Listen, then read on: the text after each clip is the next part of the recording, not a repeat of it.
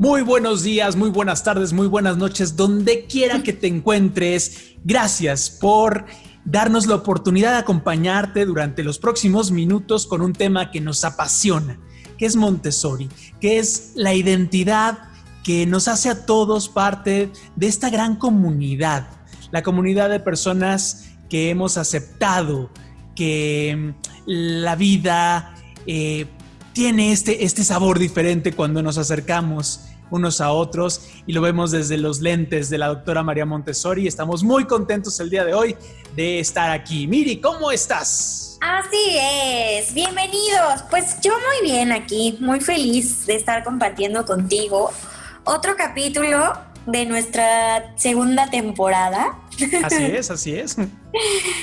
Y pues muy feliz porque tenemos una super invitada hoy también. Así es, y vamos a presentarlas, pero no primero, no sin antes más bien, primero presentarles este, este pequeño corto que les compartimos siempre para platicarles un poquito de qué es, de qué va este proyecto La Torre Rosa. Vamos a escucharlo y continuamos con el programa. Yo soy Montessori. Yo soy Montessori. Yo soy Montessori. Yo soy Montessori. Yo soy Montessori. Bienvenidos al podcast Identidad, Montessori. Un espacio para recordar, descubrir, compartir e investigar. Acompaña a Miri y a Roberto, que junto a sus invitados buscarán las razones por las que Montessori ha, marcado, tantas, vidas. Y bueno, pues ya estamos de vuelta otra vez. Bienvenidos sean todos ustedes a nuestro podcast Identidad Montessori. Y pues el día de hoy, como les dije anteriormente, tenemos una súper invitada. Alguien que vuelve a compartir el espacio con nosotros. Sí. Y bueno, ella es nuestra queridísima Jackie Lane. Bienvenida, Jackie. gracias, Miri. Qué linda. Hola, José Roberto. Miri, ¿cómo están? Muy bien. ¿Y tú? Muy bien también, gracias. Muy contenta de estar por aquí con ustedes.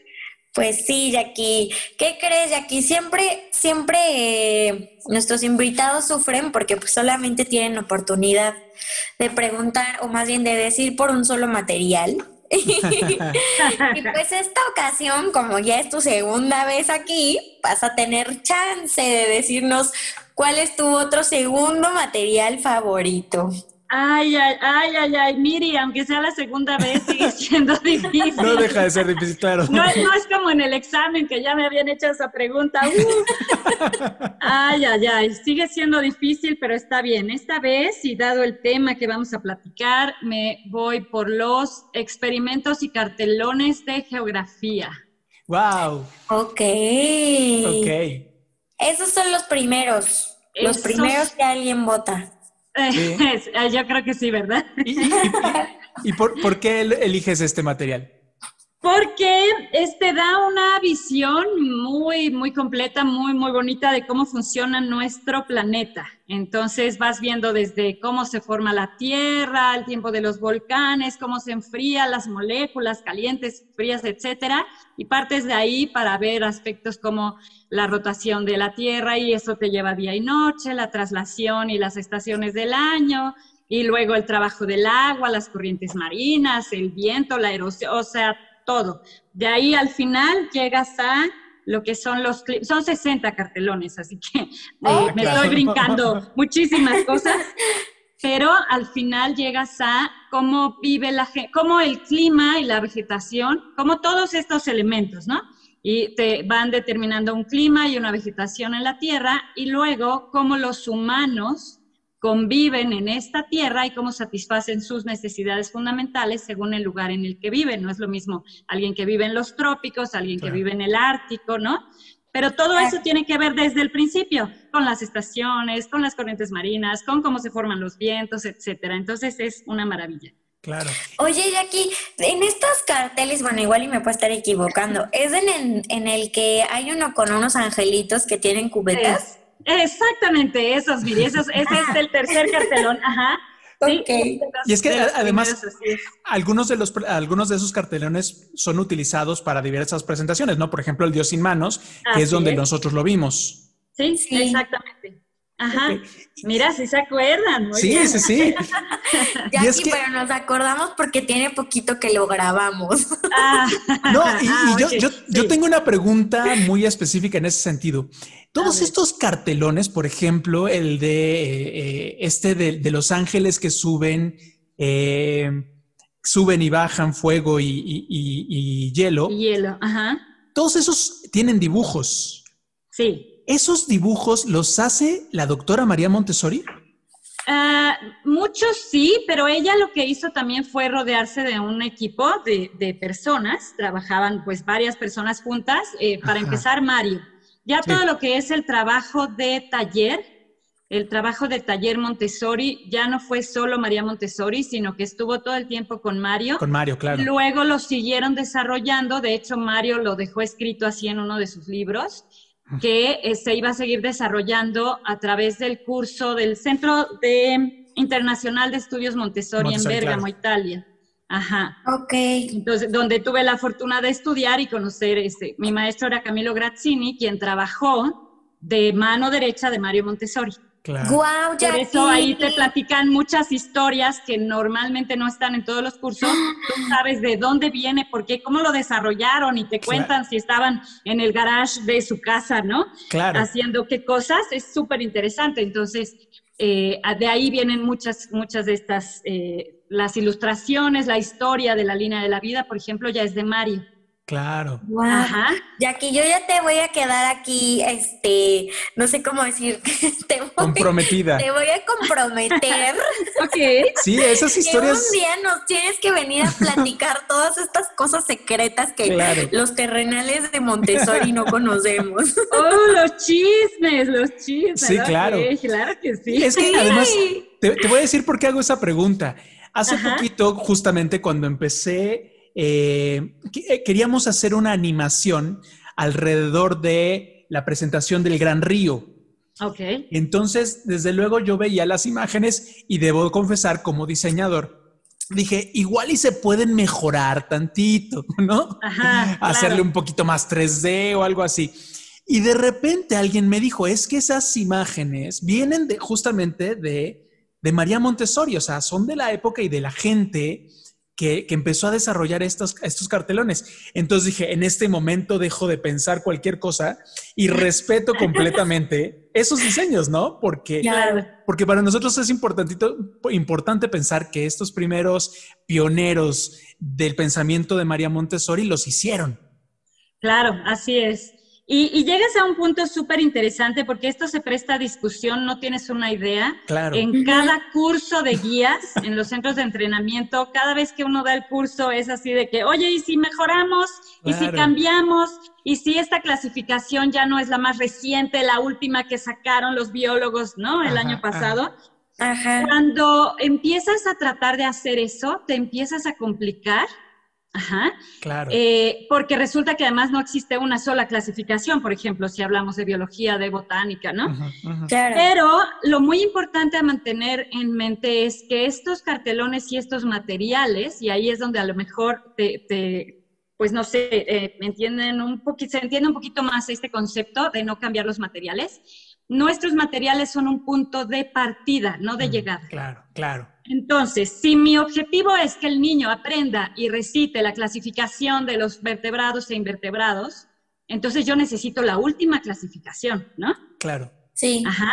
Porque quiero que me la ponga en el examen y la ponga bien. Pero si para mí es un punto de partida para que el niño descubra que hay todo un mundo y que los animales se pueden clasificar y que hay diferentes maneras y criterios, ¿no? Y que luego él descubra que hay nuevas clasificaciones, que esta no es la verdad absoluta, eso es para nosotros más importante. Claro. Y, dices un punto importantísimo que además no puedo, eh, no puedo pensar una mejor forma de introducir el tema que por el cual estamos muy agradecidos que estés con nosotros.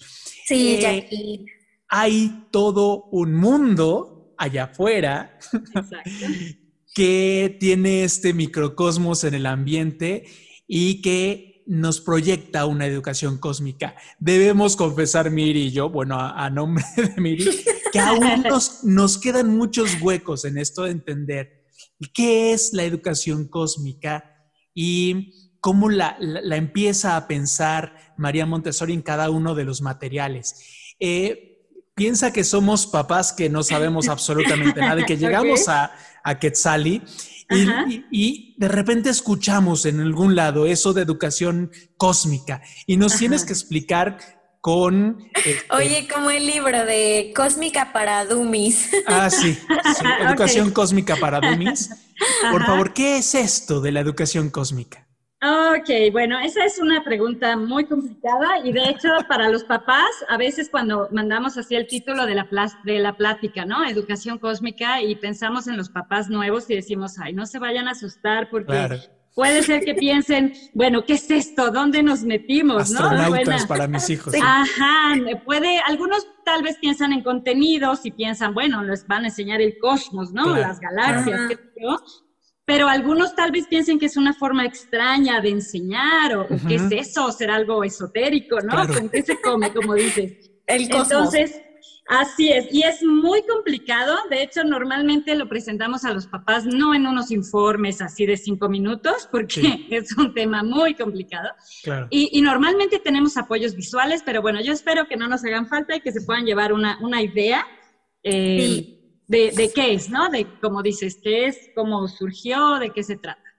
Pues miren, si quieren podríamos empezar como con una, eh, normalmente con los papás lo haría al revés, porque eh, siempre les voy platicando que vamos a responder a varias preguntas sobre educación cósmica. Entonces, las preguntas principales que yo les hago y que le quiero que se lleven, y que sería el mismo tema en esta plática, sería, ¿qué es educación cósmica?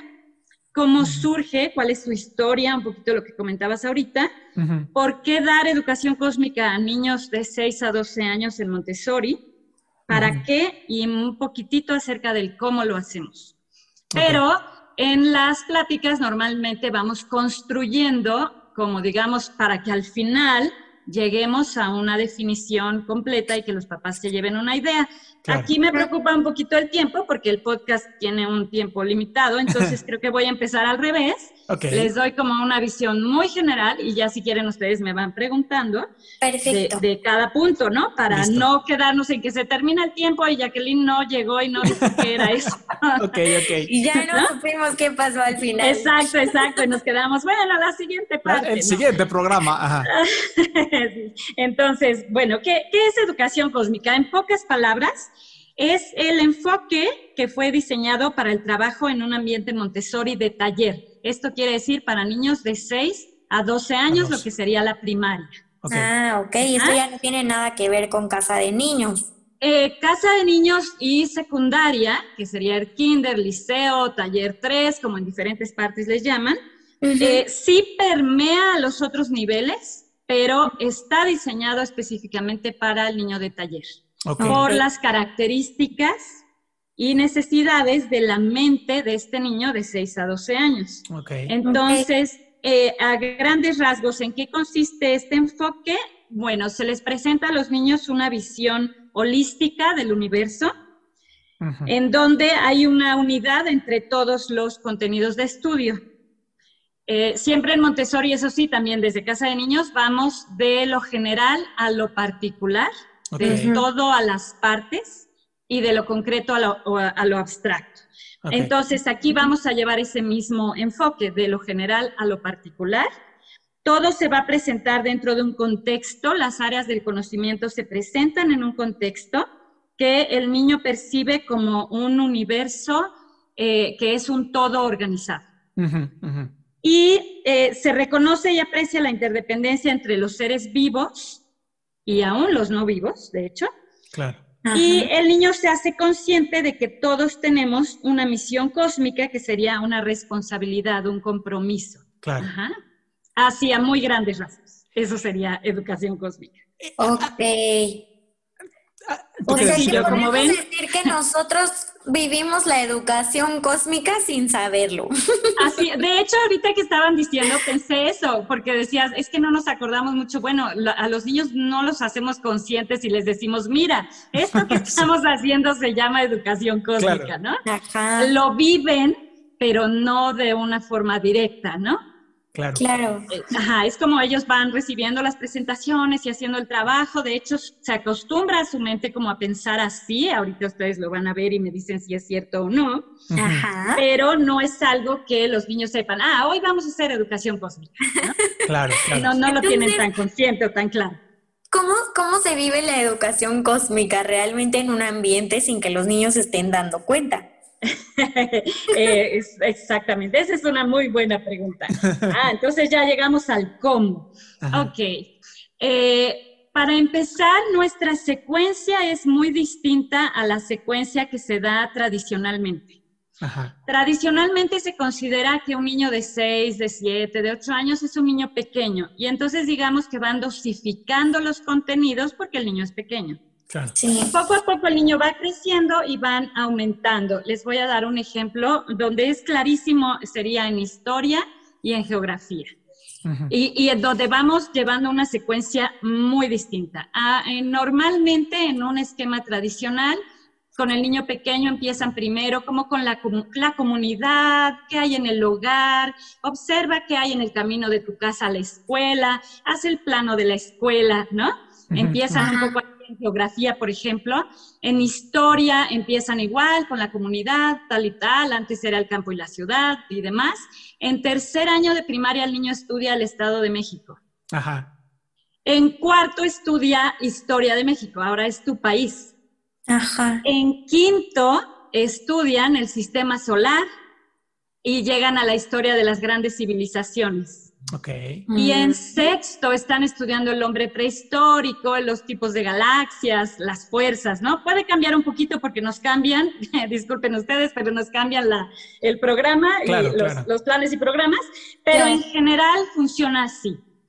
¿Qué hacemos nosotros? Vamos completamente al revés. Al niño cuando llega a un taller Montessori a los seis años, en el primer mes de clases se le va a dar esta presentación que mencionabas, José Roberto, que es el Dios sin manos. Entonces, Ajá. ajá. Mm, padrísima. Es exacto, es una de las primeras cinco grandes lecciones de Montessori donde se le presenta al niño la formación del universo, el sistema solar y la Tierra. Claro. Ajá, pero si ves, vamos de lo más grande, que es el universo, al sistema solar, del sistema solar a la Tierra. Y luego se le muestra al niño cómo se formó la Tierra y cómo al principio las moléculas estaban muy calientes, tal y tal, y los volcanes, esto y lo otro. Y no hay nada que más le guste a un niño de 6, 7 años que aprender sobre los volcanes, la Claro. Tierra, las galaxias y los tipos de galaxias, etcétera, ¿no? Entonces, eh, después de esta presentación seguiría lo que es la línea de la vida, que es la historia de la vida sobre la Tierra. Entonces es como, bueno, ya vimos la formación de la Tierra, ahora vamos a ver la aparición de la vida sobre la Tierra, pero esto se da con una historia en donde siempre la Tierra tiene una necesidad. Sí, sí. La tierra, en la tierra, por ejemplo, en el agua hay muchísimo carbonato de calcio que no permite que vivan muchas criaturas y entonces aparecen los corales a limpiar el agua. Sí, que se comen todo, ¿no? Exacto, y con eso construyen sus cuerpos. Estos seres no están pensando en dar un servicio, obviamente, Claro. pero ellos están al cubrir su necesidad, al satisfacer su necesidad, están eh, satisfaciendo una, eh, ayudando a resolver un problema que hay en la Tierra, ¿no? Que es limpiar el agua. Lo mismo pasa después ya cuando no hay vida sobre la Tierra, ya fuera del agua, porque todo el aire está contaminado con un gas, ¿no? Y entonces aparecen las plantas que vienen a limpiar el aire porque ellas necesitan el dióxido de carbono para fabricar su alimento. A partir de ahí, tú vas dando toda esta historia de la línea de la vida y en el último momento aparece el ser humano. Y los niños, de verdad, niños de 6, de 7, de 8 años, es como, wow, pero toda esta tierra se formó y todo este tiempo pasó y ahora aparece el ser humano y nosotros tenemos que cuidar esta tierra. Tú no das una historia con una, una lección eh, donde digas, entonces niños tienen que cuidar y el planeta. No. O, o- Los o niños perdón, o perdón que te interrumpa, o donde las fechas sean importantes o los nombres de los periodos sean importantes, ¿no? Exacto. As- es- sí, eso es importantísimo, José Roberto. En este momento, cuando nosotros presentamos la línea, ni siquiera tenemos que hablarles de la, de la era paleozoica, mesozoica, la etimología del nombre y tal, Ajá. Sí. sino que damos como esta historia de que en la Tierra hay un problema y hay que resolverlo. Y entonces, todos estos seres vivos aparecen ya con una misión. Y cabe mencionar que esta historia la hizo la doctora María Montessori, ¿correcto? Con Mario, esta ya es más de Mario. que Ok. de- Ah. Ajá. El Dios sin manos es todavía de María Montessori y la historia de la línea de la vida. De hecho, cambia en el Dios sin manos, que también hay muchas personas que se pelean un poco con el nombre y lo que hacemos es llamarle la fábula cósmica, porque no es una clase de religión, Ajá, ¿no? Sí. Habla de como de un poder que crea estas cosas. Claro, Y entonces, no importa, yo tengo eh, más de 30 años de experiencia y he trabajado esta, esta presentación con niños eh, católicos, cristianos, judíos, ateos, ¿no? No hay problema, ajá, Claro. la- sí, porque no es algo que tenga que ver con religión. Claro. Pero en la historia de la línea de la vida, Mario cambia y ya no habla de un Dios sin manos, sino de un tribunal de la naturaleza. Wow. Mm, Ajá. Y entonces, bueno, esta historia de la línea de la vida es, es maravillosa. Además, cada una de las cinco grandes lecciones tiene eh, otras lecciones adicionales o siguientes, digamos, en el mismo tema. Ajá. Eh, y si quieren, después regresamos un poquito a esto para que no se nos acabe el tiempo. Ok. Entonces, pero bueno, es maravillosa, ¿no? El, el final de la línea de la vida es así como Sí, mágico. sí, sí. sí, porque aparecemos ahí. Ah, sí, pero porque aparecemos como que la tierra ya nos preparó todo y nos lo da como un regalo. Ay, sí, sí me acuerdo que hasta dice que el pasto es como para que podamos poner nuestros piecitos. La-. La, la alfombra, la alfombra verde. Ajá. ¿Cómo te acuerdas? Es que la acabamos de Ese- grabar. hizo, hizo trampa y acaba de grabarla también con. Liliana Sí, porque- Y también Entonces, dice que debo se de pone acusarla. flores. Así es, sí, dice que se ha puesto, la tierra se ha puesto flores en el cabello, está cubierto con joyas, sus alacenas, sus alacenas Están están, llenas. de leche y miel, carne Sí. y vegetales. Sí. Y en el sótano encontrarás hierro y carbón, y todas son referencias a cosas que vienen en la línea de la vida. Y le habla a la tierra, le habla al hijo, ¿no? Y le dice, ahora está todo dispuesto, es tiempo para tu llegada. Claro. Ay, padrísimo. Sí, es mal. Ah, hicieron trabajo. Sí, porque los niños ya no creo que se acuerden. La idea aquí es que ellos se llevan todas estas estos contenidos un poco más como semillas. Hablamos Claro, de semillas. claro. No Sí. quiere decir que se van a acordar perfecto de cada historia y cada dibujo y cada cosa, sino que las lleven, te, te puedo decir en su mente y en su corazón, ¿no? Pero Sí. no de una forma como tan explícita, porque no se van a acordar. Bueno, si quieres ver cómo ya esas semillas florean, enos aquí con la piel chinita, Ay, con esa narración. Sí, sí, sí, es maravillosa. Claro. Entonces, bueno, después de esta hay varias otras historias. Está el reloj de las ceras, está la línea negra, en donde el niño se encuentra con que todo este proceso de historia de la Tierra, eh, tú contrastas 4.500 millones de años de historia de la Tierra con un millón de años de la Ajá. historia del ser humano. Con un listón que mide 45 metros, que los niños se llevan al jardín y lo van desenrollando y van leyendo y contando la historia. Y al final, en toda la línea es negra, completamente negra. Y el último centímetro es un centímetro blanco que representa todo el tiempo que los seres humanos hemos estado en la Tierra. Entonces, igual aquí los niños llegan, wow, y esto pues es una responsabilidad y tenemos Claro. que cuidarla, ¿no? Claro, Sí. Pero ellos llegan, tú no se los dices. claro. Ajá. Esa sería como la, la segunda de las cinco grandes lecciones, que es la historia de la vida sobre la Tierra. La tercera es la historia del ser humano. Aquí ya llegamos al hombre prehistórico. Ajá. Y entonces ya platicamos de cómo este ser eh, tenía las mismas necesidades en aquel entonces que nosotros tenemos. Ajá. Porque además se va trabajando algo paralelo que son las necesidades fundamentales del ser humano. Claro. Y, entonces, Tam- dime. También, también yo, yo para presumir, como también presume Miri que se la sabe, esta, esta parte es cuando narra lo de la mano, ¿no? Esta mano que está hecha para pintar y que está hecha para este y- y para, para, para amar y todo este rollo. No se acuerda. Así es, no, sí se acuerda muy sí, me bien. acordé. Sí, así es. Tenemos Es que- la historia, que es la de la línea del hombre, y luego llega la línea, bueno, la línea del ser humano ahora, y luego llega la línea de la mano. Ujú, ujú. Y en, precisamente en esta línea del ser humano, nosotros contamos que eh, eh, también, porque se usan muchas metáforas en Montessori, ¿sabes? Sí. Para que se trata de impactar al, al corazón del niño, ¿no? Y entonces le estás contando que probablemente cuando los, todos estos animales, tú imagínate un tigre dientes de sable, el, el, oso cavernario, el león cavernario, están ahí, el águila con sus garras, ¿no?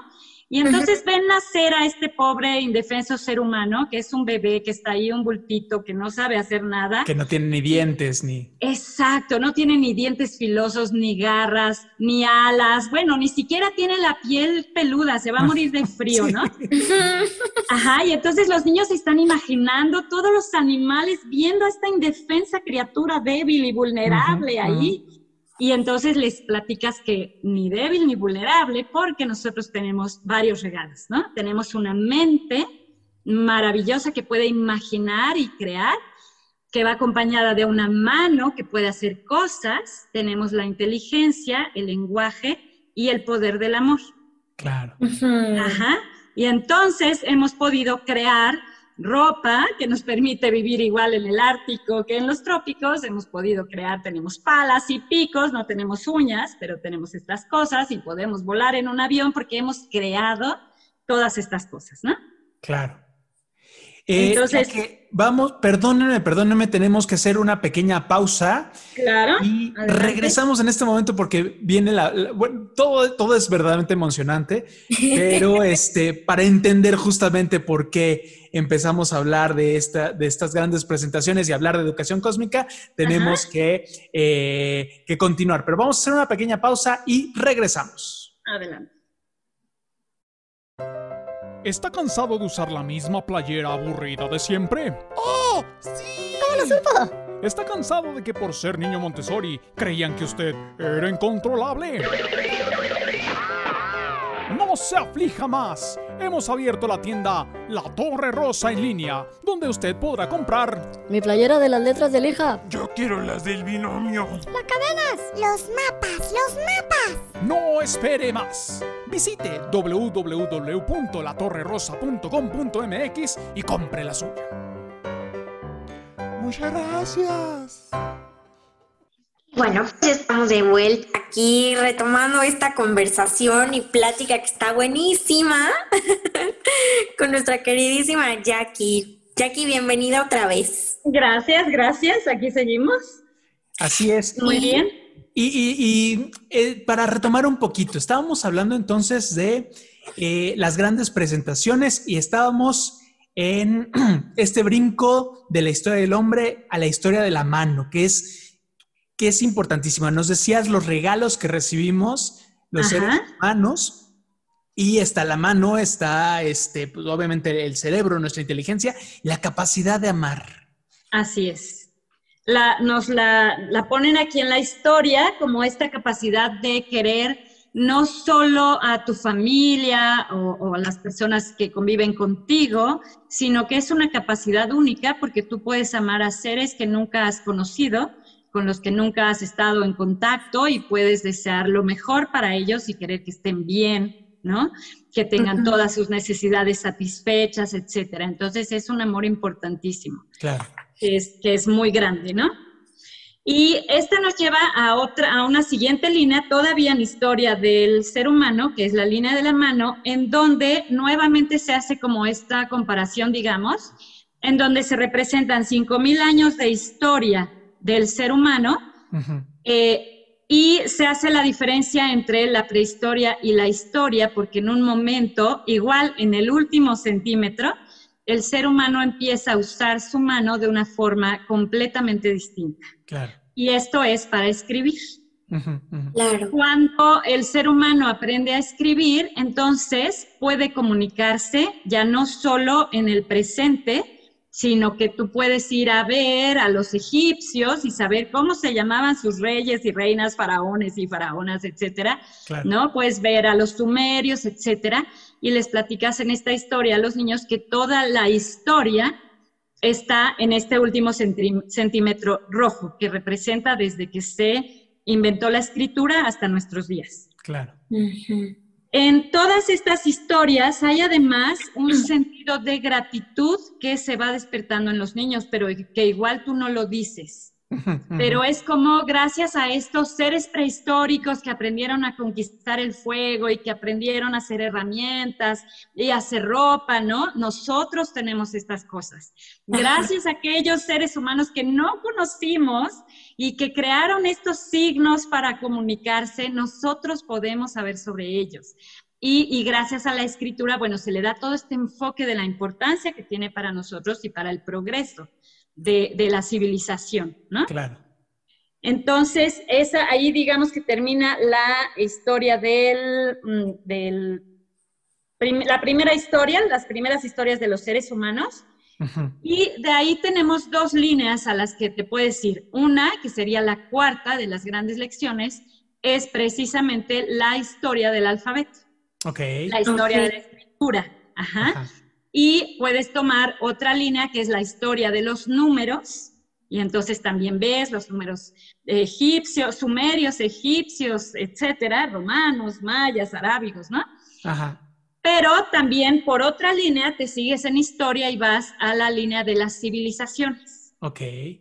Entonces, después de la línea de las civilizaciones ya vendría lo que sería historia moderna, pero no enfocada a guerras, sino enfocada al progreso de la humanidad. Eso es importantísimo. Importantísimo, porque eh, Montessori veía las guerras como una penosa necesidad en la historia humana. No eran los momentos cumbre, no eran los momentos más importantes que todos tenemos que saber. Claro. Sino el progreso del ser humano. Ni el estudio de los héroes surgidos de, la, de las guerras. Exacto, exacto. Que muchas veces la historia se convierte, bueno, apréndete la fecha y el lugar de cada batalla y de cada guerra, ¿no? Y es muchas veces lo que se estudia. Claro. Acá nosotros lo vemos diferente, porque Montessori nos dice que el niño se podría preguntar, bueno, entonces, ¿dónde, ¿de dónde viene el progreso si la historia es de guerras y todo el tiempo unos contra otros, ¿no? Claro. Sí, y justo lo que iba a decir, o sea, y más Montessori que viene con esta filosofía de educación para la paz, ¿no? Exacto, porque educación cósmica, de hecho, va ligada a educación para la paz, van juntas. Entonces, es esta historia de logros y te enfocas en toda esta historia de la arquitectura, el arte, la mitología, qué se creía, qué pensaban y qué pudieron ir haciendo y qué, cuál es el progreso que se va eh, derivando de cada una de estas civilizaciones, ¿no? ¿Qué tenemos que ver con los griegos? ¿Qué tienen que ver ellos con nosotros? ¿Y qué tenemos de los egipcios, de los romanos, etcétera, ¿no? Sí. Ya a partir de ahí, si se dan cuenta, ya hemos estudiado una infinidad de cosas y entonces viene historia nacional. Ajá. Pero si tú te das cuenta, el marco de referencia para el niño es gigantesco porque partimos del universo al sistema solar, a los planetas, a la Tierra, a la vida sobre la Tierra, a la historia del ser humano y de la historia del ser humano, ahora sí, en general, y ahora sí, en México. ¿Qué pasaba cuando en tal lugar pasaba esto y aquello y tal, ¿no? Entonces, si ven, la secuencia es muy distinta ¿Y por qué hacer esta secuencia distinta? No es porque María Montessori un día se le ocurrió, se lo inventó, ¿no? Sí, ¿por qué? exacto, ahí llegamos al por qué. ¿Por qué trabajarlo así? Porque la mente del niño de 6 a 12 años es una mente que quiere saber cómo funciona el mundo en el que vivimos. Claro. Si tú invitas a cualquier niño, un sobrinito, un amiguito que ande por ahí, le dices, oye, ven, este, Carlitos, ¿quieres saber cómo se forman las nubes? El niño te dice, sí, por favor, ¿dónde? ¿Cuándo? Platícame, ¿no? ¿Dónde nos vemos y a qué hora? Y si le dices, oye, ¿sabes cómo se alimentan las plantas y cómo es que crece la raíz? Sí, claro, dime, dime, vamos, vamos a buscarlo, ¿no? Porque es el niño que se pregunta el porqué de todo. Entonces, Montessori nos dice que tenemos a un niño que está en la etapa de la imaginación, tiene una imaginación muy poderosa que puede viajar en el tiempo y en el espacio, por eso Montessori nos dice, le puedes dar historia y geografía. Claro. Y tiene la etapa de la cultura. Este niño de verdad no solo desea, sino que necesita saber. Montessori habla de que el niño tiene hambre cultural. Claro. Ajá, y que en este momento hay que ayudarlo, no darle las respuestas, sino ayudarle a encontrarlas. Entonces, este niño va por ahí y se pregunta, ay, ¿por qué las plantas son verdes? ¿Y por qué el animal tal? ¿Y por qué este otro? ¿No? Y eh, es por esto que Montessori dice, bueno, ¿qué le vamos a dar a este niño? Vamos a darle el universo. Un niño de 6, 7, 8 años, ¿qué quiere saber? Quiere saber de las galaxias, quiere saber de los dinosaurios, por favor. Sí, sí, los, los vuelve locos. Todos los niños quieren saber de los dinosaurios y en los programas tradicionales vienen por ahí de quinto año de primaria. Claro. Y, perdón que hago una, una, pausa porque además ya nos hablaste de que aprendimos geografía, aprendimos historia, aprendimos química. En algunos momentos en la parte del Dios y Humanos hay química y física. Y además, si te metes al nombre de los dinosaurios, hay lenguaje porque los niños saben cómo decir triceratopos o claro. montones, ¿no? Sí, y ves, ya vimos también historia del alfabeto, eso nos va a llevar al lenguaje. Ahí en el lenguaje, bueno, vas a llegar a todo lo que es, digamos, por ejemplo, aquí el español, ¿no? Ya de ahí vas a la gramática, ya de ahí vas a la redacción, vas a diferentes aspectos del lenguaje e incluso a otros idiomas. Claro. Pero y estás trabajando con este ser humano, ¿no? Sí, Claro, estos son temas que tanto un niño como de 6 años hasta un niño de 12 años puede puede eh, tocar o, o, bueno, más bien estudiar, más bien, ¿no? Claro, puede y desea, que ese es el punto más importante para hambre. nosotros. ¿Qué pasa? Exacto. Y que además el niño tiene esta imaginación poderosísima, este hambre cultural, y el niño desea explorar, igual que el pequeño de 0 a 6 años tenía que explorar, pero ese niño exploraba de forma física, exploraba su medio ambiente físico. A través del movimiento de la mano, del cuerpo, ya empieza a caminar, a dominar su cuerpo, etcétera, ¿no? Y ese niño explora eh, físicamente, mientras que el niño de taller explora a través de su eh, imaginación, de su mente, ¿no? Es una exploración mental. Entonces, eh, tiene además una necesidad de desarrollar su propio criterio. Hablamos de que aquí desarrolla la independencia mental y moral. Quiere saber qué es bueno, qué es malo, qué se puede hacer, qué no y por qué. Ya no es nada más como el chiquito que le dice, eso no se hace, mijito, ¿no? Ah, está bien, mami dijo que no se hace, perfecto, ¿no? está feliz. El, niño de 6 a 12 no, quieres, a ver, ¿por qué no se hace? ¿Y, por qué tú el otro día sí estabas haciendo eso, no? Ajá. Entonces, ¿qué es lo que nos dice Montessori? Vamos a darle el universo, pero vamos a dárselo de esta forma. El niño no quiere memorizar contenidos y repetirlos en el examen mañana. Sí, claro. Ajá, porque a lo mejor, ah, no, pues es que yo les dicté el concepto de fotosíntesis. No, no, pues es que no les dicté, ¿no? No, pues qué floja era aprendérselo así, ¿no? Exacto. Aquí la idea es satisfacer esta curiosidad, pero a partir del asombro del niño, que el niño diga, wow, esto está padrísimo, quiero saber más. Claro. Sí.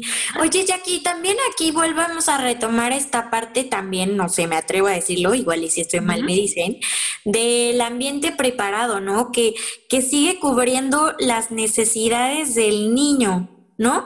Tal vez en casa de niños vemos que pues necesita que todo esté como ordenado y así, pero aquí ya va como a una evolución más adelante a esta parte de ya no solo es del ambiente preparado como de los lugares y organización, ya va a un ambiente me atrevería a decir, ambiente preparado mental de que ya están cubriendo las necesidades de esta parte de yo necesito investigar y necesito saber el todo de todas las cosas, ¿no? Así es. Entonces, eh, a este niño, aparte, como les decía, tenemos materiales que son punto de partida, no de llegada para que ellos investiguen. Y entonces, bueno, que trabajen todavía con libros, ojalá. Este, se, trabaja, nosotros todavía los llevamos, mira, usa las enciclopedias, aprende a usar el diccionario, aprende a usar esto, ¿no? Pero claro que ahorita, bueno, con las computadoras y tal, pero además, sí, María Montessori pensaba que la escuela quedaba chica para el niño de esta edad mm. y que por eso es que tenemos todo este programa de salidas Claro. Ahorita, pues bueno, están, bueno, no, hablo de ahorita con la pandemia, sino aún antes, eh, están como muy limitadas las salidas y visitas escolares por muchas situaciones, claro. pero la idea es que el niño salga, que vaya al museo, que vaya a la fábrica, que vaya al parque, que observe, que vaya al jardín botánico, ¿no? Y, ¿Por qué? Porque necesita explorar un mundo más grande. Ahí una vez más el papel del papá es muy importante porque si el papá no entiende esta hambre que tiene su hijo de comerse literalmente el mundo, entonces eh, pues puede dejarle la tablet y con la tablet explora el mundo, pero también se encuentra con muchas cosas que, que, no satisfacen esta, esta necesidad, ¿no? A, mí, a mí lo que me llama mucho la atención de esto es por qué e, e, e, el niño en esta etapa sí puede entender la metáfora, sí pueden, inclusive, no sé si apreciar, pero, pero sí disfrutar del lenguaje poético con el que Mario y María, y María Montessori desarrollan estas, estas, estas presentaciones. Claro, porque ya está listo, ya en esta, no es como en casa de los niños, el niño de, de 3 a 6, que necesitamos todo muy concreto y muy en la realidad. Sí, acá sí diferenciamos entre fantasía e imaginación, ¿no? No hablamos de cuentos de hadas y este tipo de cosas, aunque el niño ya se los puedes dar perfectamente y no va a pensar que es real, pero hablamos de que él a través de esta imaginación puede hacer imágenes mentales de cómo va funcionando el mundo, ¿no? Claro. Entonces, eh, y entiende perfecto que son metáforas, que no están los angelitos que llevaban aquella materia caliente de la tierra, ¿no? Eh, mientras que el niño pequeño es más literal. Ok. Ajá. Este niño no, ya él puede y ubica que son metáforas, que los animales nunca se juntaron a ver al pobre hombre que no tenía garras, ¿no? no sucedió, pero con este niño ya lo podemos hacer, ¿no? Y decimos, eh, en inglés lo dicen muy bonito porque dicen storytellers. Sí. Que nosotros en español diríamos cuentacuentos, pero no es lo mismo un cuentacuentos, no, no, no, cuenta historias. Sí. ¿No? Ni narrador, o sea... Y no, ahí este, esa palabra, bueno, si alguien nos la regala un día, este, estaría muy bien, pero... Yo, he estado luchando justamente con eso porque el, el storyteller tiene, tiene una una dinámica diferente, ¿no? El cuentacuentos se nos hace como el que, inclusive hasta infantil, que te pones en la cama del niño a contarle el cuentos, ¿no? Pero el storytelling es todo un mecanismo. Exacto, y entonces aquí esa es la idea, que, el guía, la guía, impacte al niño a partir de estas historias. Y lo importante no es en este momento que se aprenda que la era mesozoica duró de tal a tal y duró tantos años, ¿no? Sino que se dé cuenta de que hubo un proceso en el que se formó la Tierra, que hay un orden, que los animales llevan, de hecho estaba en orden evolutivo, por ejemplo, ¿no? Pero son puntos de partida y eso es muy importante. Entonces, bueno, ya tenemos el por qué, porque esta es la edad en que este niño necesita satisfacer esta hambre mental.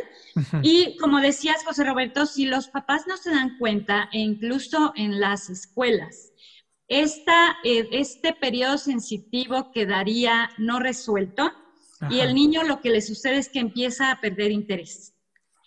Mientras que el niño de 6, 7, 8 años quiere saber todo de todo, ya el niño de la secundaria o de la prepa, que es al que ahora tradicionalmente dicen, ah, mira, ya está grande, ahora sí, Vamos a darle todo. Y el niño llega a la secundaria y tiene 14 materias, 14 maestros que entran y salen, y le dan física, química, biología, historia, geografía.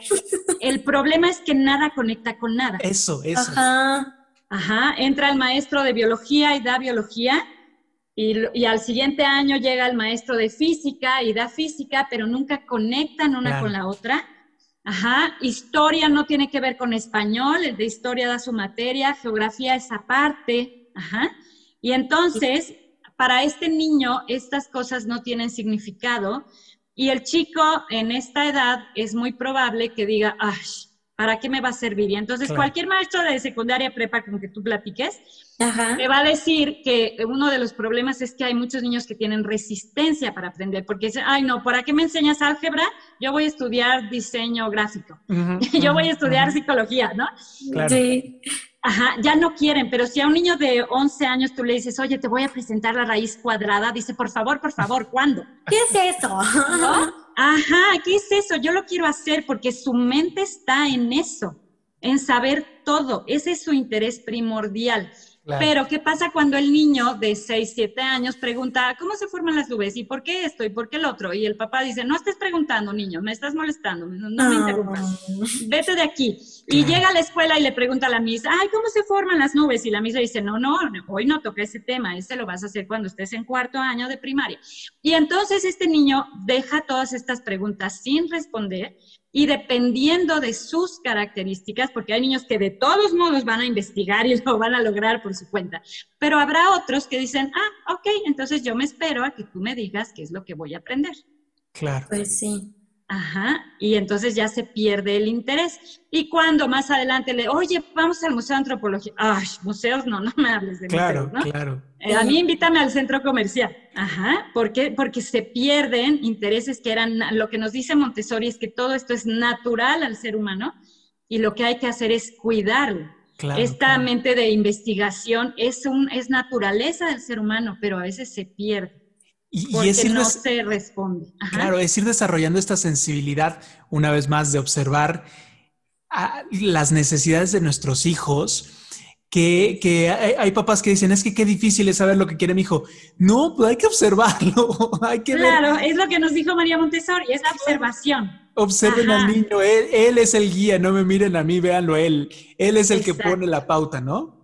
Exacto. Y hay familias que me dicen, oye, ¿qué crees que, no sé, el abuelito hace eso con mi hijo y, no sabía de Montessori? No, claro, porque es muy natural. Montessori lo que está haciendo es responder a la necesidad. Y si el niño tiene por ahí un abuelito, un tío que le dice, sí, mijito, ven, te muestro, vamos a investigar, vamos allá al jardín y vemos las nubes y vemos qué forma tienen, ¿no?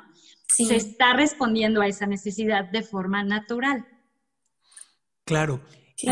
Y entonces estamos hablando ya de eh, que en, la mente del niño, y, es que de repente yo lo veo y, me, digo, yo fui niño Montessori, yo soy niño Montessori, y, y sí hay cosas muy concretas en la vida ya del adulto. Que, que la educación cósmica nos da, y tú lo dijiste, el agradecimiento por esto, la capacidad del asombro y la maravilla, híjole, ya que es como, como bien importante, ¿no? Porque podemos caer en esto, eh, en no maravillarnos de decir cuántas personas, cuánto tuvo que pasar para que se formaran las herramientas, eh, cuántos animales tuvieron que haber pasado para que el día de hoy yo tenga aire limpio. Eh, inclusive para, para valorar y, maravillarnos de que un virus tan chiquito esté ahora haciendo tantos estragos, ¿no? Eso es educación cósmica. Sí, claro, así es. Sí, sí, sí. Y también hay una, eh, hay una gratitud que es más allá del presente, que va también al ser humano del pasado, a los animales del pasado, pero también en el presente tenemos historias, por ejemplo, está la historia del pan, en donde al niño se empiezas platicando, ¿no? Muy informalmente, hay que desayunar o no, pues yo desayuné este, tal y tal cosa y el otro tal, lo que sea, y te das cuenta que varios de los niños consumieron algo que tenía que ver con pan. ¿No? Y entonces vamos a platicar de dónde viene este pan y qué tanto tuvo que trabajar, qué cantidad de personas para que yo tuviera pan. Y entonces vas a ir a ver que fuiste a la panadería, que hizo el panadero con los hornos, con el calor, pero amasó y puso levadura y le esperó el tiempo exacto, tal y tal, pero ¿de dónde sacó harina, no? Y entonces vas con el molinero y el molinero, ¿de dónde sacó semillas para moler y tener harina? Ah, pues es que hubo, todo va a empezar en la tierra cuando empiezas a ver estas historias, todas empiezan en, la tierra, ¿no? Y entonces llegas con el campesino que trabajó, que cuidó la semilla, que la sembró, que esperó el tiempo justo, que tal y tal. Y los niños también se dan cuenta y dicen, ay, pero como que no ganan mucho, ¿no? Como que no es un trabajo muy eh, lucrativo, digamos.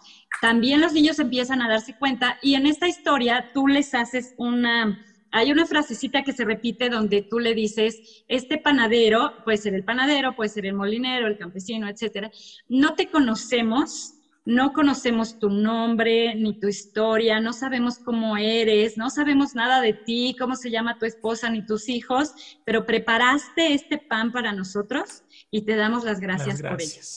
Claro. Ajá.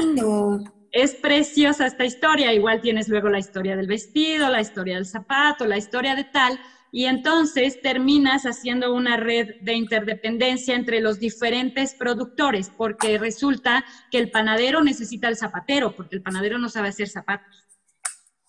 Y el zapatero tiene que ir con el carnicero, y el carnicero tiene que ir, ¿no? Etcétera. Y entonces también todos tienen hijos y necesitan maestros, y necesitan escuelas, necesitan agua en su casa, y el drenaje, y esto, lo otro.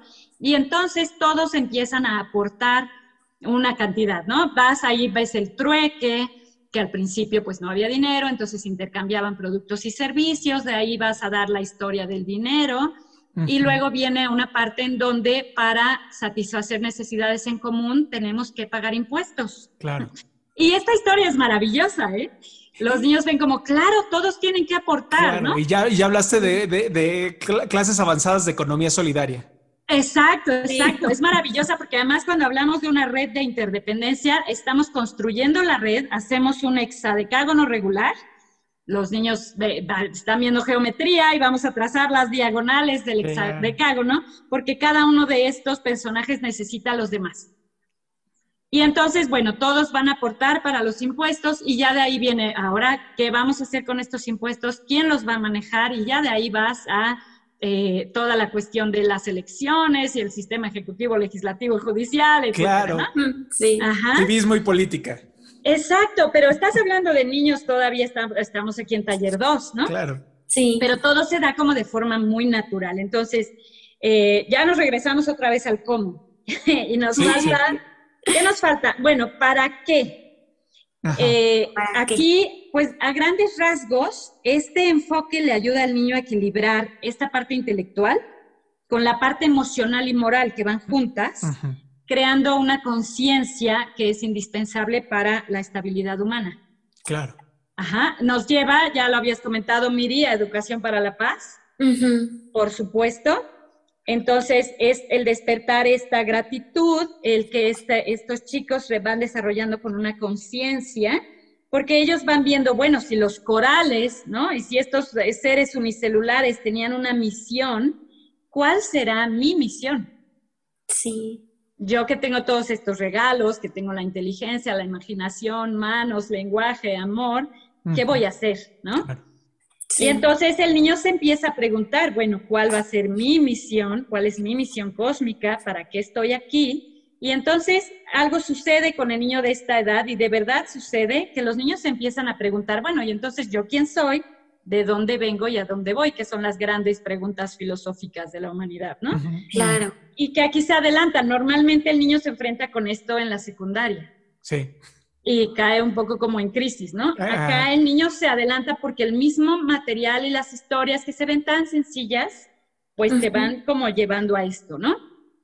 Oye, ya que, y, será que el niño tiene alguna, llamémosle ventaja, no sé, en, en periodo de desarrollo, alguna ventaja para enfrentarse a estas preguntas en esta etapa por encima del adolescente que además de las preguntas filosóficas se tiene que hacer preguntas de mi cuerpo está cambiando, mi familia no me entiende, ajá. Ajá, y mi barrito, y la niña que me gusta, y el chico que no sé qué. Exactamente. y eso súmale las preguntas existenciales. Sí, claro.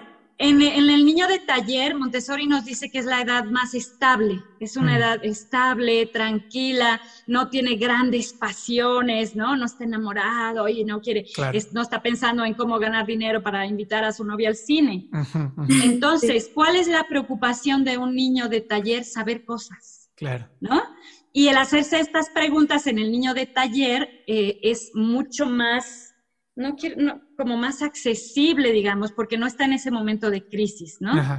No quiere decir que se las responda, evidentemente, pero sí que empieza a pensar en el tema de, bueno, es que si el, el, protozoario tuvo una misión, el coral y los peces y todos fueron apareciendo por una necesidad, ¿yo qué voy a hacer, no? Claro. Porque así lo asume como un compromiso, como un compromiso. ¿Cómo, Miri? Que hasta de su mismo cuerpo, retomando el gran río, Ajá Claro. Y dice, ¿no? Así de que cada quien está haciendo su trabajo. Así es. De hecho, en algún momento acusaron a Montessori de ser eh, socialista por el Gran Río, porque ah. todos son, todos son igualmente importantes y todos hacen su trabajo perfectamente, ¿no? Y le ponen Y todo el mundo recibe lo que necesita, pero no más de eso. Claro, claro. Sí, ¿cómo brincas de ahí a la política? Bueno, sí, sí se Sí, sí, sí, pues sí, pues sí. sí, pensándolo. Pero es que Entonces, justamente eso, o sea, eh, lo, lo que tienes en las presentaciones y en los cartelones es eh, la, la narración, la historia, que si algo tienen las historias, los cuentos, es el uso de, de- de- de inteligencia muy profunda a través, otra vez, de la metáfora, ¿no? Si, si, si los niños no desarrollan o si algo les bloquea esa capacidad de- del asombro, de- del entender que el, Ministerio del Viento no es que tengamos adentro un, eh, molino, sino que hay un, conocimiento más profundo. Si eso se bloquea, el adulto termina teniendo broncas muy, muy fuertes, ¿no? Con esta idea de que la metáfora habla de profundidades más grandes de las que se puede llegar en la ciencia común. Sí, claro. Eh, Montessori nos habla de algunos riesgos cuando no se satisfacen los periodos sensitivos de cada etapa y digamos que la persona no, no va superando cada una. Por ejemplo, de casa de los niños, bueno, desde aún de comunidad infantil, el niño de 0 a 6 años, lo que requiere la meta es la independencia física. Ok. Ujú. Una persona que no alcanza la independencia física va a ser dependiente más adelante, porque Claro. de la independencia física va a partir después el desarrollo de la independencia mental y moral, y después viene la independencia emocional, pero cada una se construye en la anterior. Entonces, el que no alcanza la independencia física en ese momento, porque siempre le hacen todo, porque mamá le carga hasta la mochila, le amarra las agujetas, aunque tenga ocho años, ¿no? Más adelante vemos gente, y no lo puede negar, que no puede ir a comprar un- un- unos pantalones o un suéter sin que alguien le acompañe y le diga cuál escoja. Claro. Sí. Ajá, es así de sencillo. Eh, pero el riesgo en el niño de taller, la persona que no supera esto, los niños de taller, Montessori los compara con los nómadas, están siempre la- a la búsqueda, están explorando, quieren saber, investigar y tal, pero cuando digamos que no aterrizan, hay personas que no terminan lo que empiezan eh, y entonces van constantemente cambiando de trabajo, de, de situaciones, no logran terminar los procesos, van aquí y allá y si- siguen siendo como, como vagabundos, como Claro. nómadas, ¿no? Claro. Sí. Ajá, esto, bueno, ya son otros temas que nos habla María Montessori por ahí, ya nos salimos. Sí. Ok, no sé si ya contestamos todo. A ver, ya vimos que era. ¿Cómo surgió? Habíamos platicado en el podcast anterior un poquitito, pero bueno, por si alguien no había escuchado eso, que María Montessori vivió las dos guerras mundiales, la Sí. primera y la segunda, y la guerra civil española. Así que finalmente ella junto con Mario terminan en la India y tienen contacto con una sociedad que se llama la Sociedad Teosófica de la India. En donde están en contacto con budistas, cristianos, musulmanes, judíos, zoroastrianos, de todo. Ajá. Y esta sociedad promovía eh, la hermandad y el estudio de la religión, la filosofía y la ciencia, pero no como buscar qué religión es mejor que las demás, Ajá. sino que tienen todas en común. Mm. Entonces, esto es lo que le da también ese punto de partida a María Montessori y después a Mario para ir de- diseñando todo este enfoque, ¿no? De educación para la paz y de educación cósmica. Claro. Eh, Sí. Ahí, por ejemplo, ella comenta una historia en donde cómo nace la línea negra.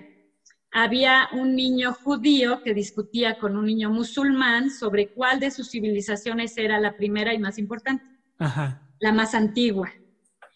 Y entonces María Montessori diseña esta gran lección como para mostrarles que comparados con la historia de la Tierra, Claro. Ninguna relativamente ninguna de las dos Claro. no Claro. tenía importancia el punto, ¿no? Claro. Ajá, entonces ahí es, ahí es la historia, un poco de cómo es que surge este, este enfoque Claro. y de la importancia del para qué. Ella decía que la educación debería tener eh, absolutamente como objetivo lo que es esta conciencia, eh, un comportamiento cósmico, ¿no? El que una persona sea capaz de contribuir a una sociedad y a conservar la naturaleza, en vez de ser una persona que esté dedicada nada más a cuestiones eh, egoístas, a la posesión material o incluso a la destrucción. Claro, claro. Sí. ¿Ah? Sí, a, par- a partir de la educación cósmica, uno no puede pensar que el desarrollo de una empresa pueda ir eh, en, detrimento de la selva o de que por el lucro yo pueda tener, eh, yo pueda tener el derecho de alguna manera o la propiedad de un árbol, por ejemplo. Exacto. De un árbol y menos de un ser humano, ¿no? No vas a ir a ser esclavos por ahí, que todavía hay, la esclavitud existe, ¿no? Claro. Sí.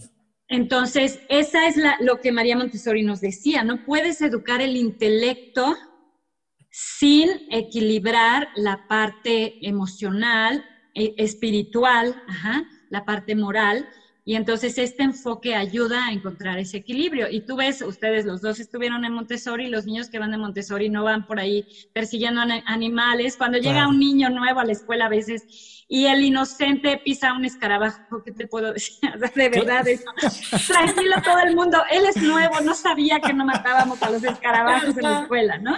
Claro, Porque, bueno, se le puede venir el mundo encima, los niños no, no están pensando en que se pueda maltratar o matar animales, ¿no? Claro. Claro.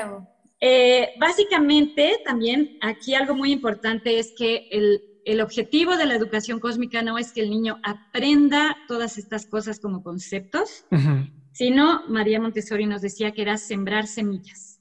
Claro. Y entonces el guía, los guías Montessori estamos todo el tiempo sembrando semillas, sembrando semillas, y a lo mejor en este momento el niño no tuvo el interés de tal o cual cosa, pero más adelante, y de hecho yo creo que ustedes lo pueden, lo pueden confirmar, de pronto en la vida, en prepa, en universidad o más grande, oye, esto a mí me encanta, este tema está padrísimo, ¿no? Claro. Porque tú ya tenías la semilla desde antes y no nos dimos cuenta, justamente.